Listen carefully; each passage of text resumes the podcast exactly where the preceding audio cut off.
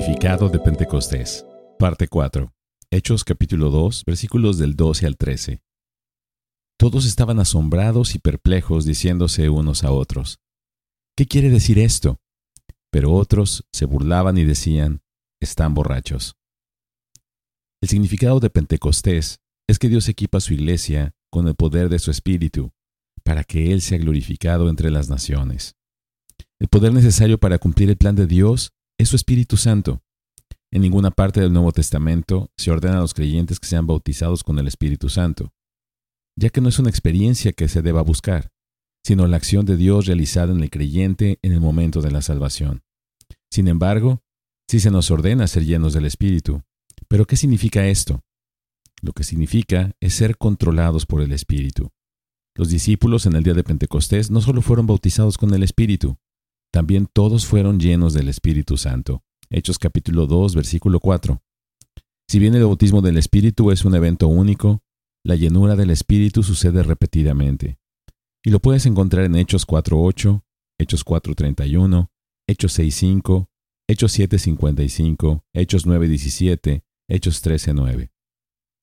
Para ser llenos del Espíritu, debemos confesar todo pecado conocido y morir a nosotros mismos, Debemos rendirnos completamente al Señor y depender de Él paso a paso.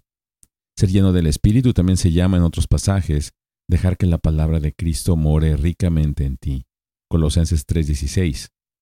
Por lo tanto, la llenura del Espíritu no puede divorciarse de que la palabra de Dios tenga su casa en tu corazón. Los que están llenos del Espíritu entregan su voluntad al Señor.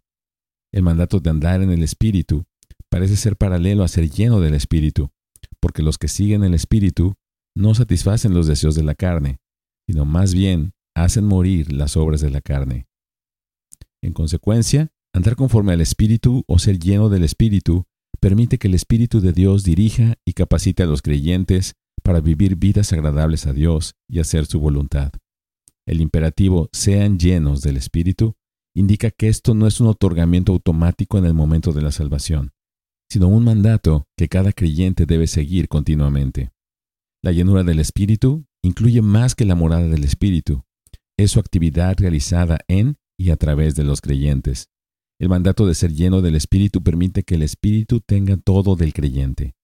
Estar lleno de sabiduría es un concepto impersonal, mientras que estar lleno del Espíritu añade la presencia personal, la influencia y la capacidad de Dios para andar sabiamente. Y así, agradar al Señor. El andar sabio, por lo tanto, es aquel que se caracteriza por el control del Espíritu Santo. Bendiciones.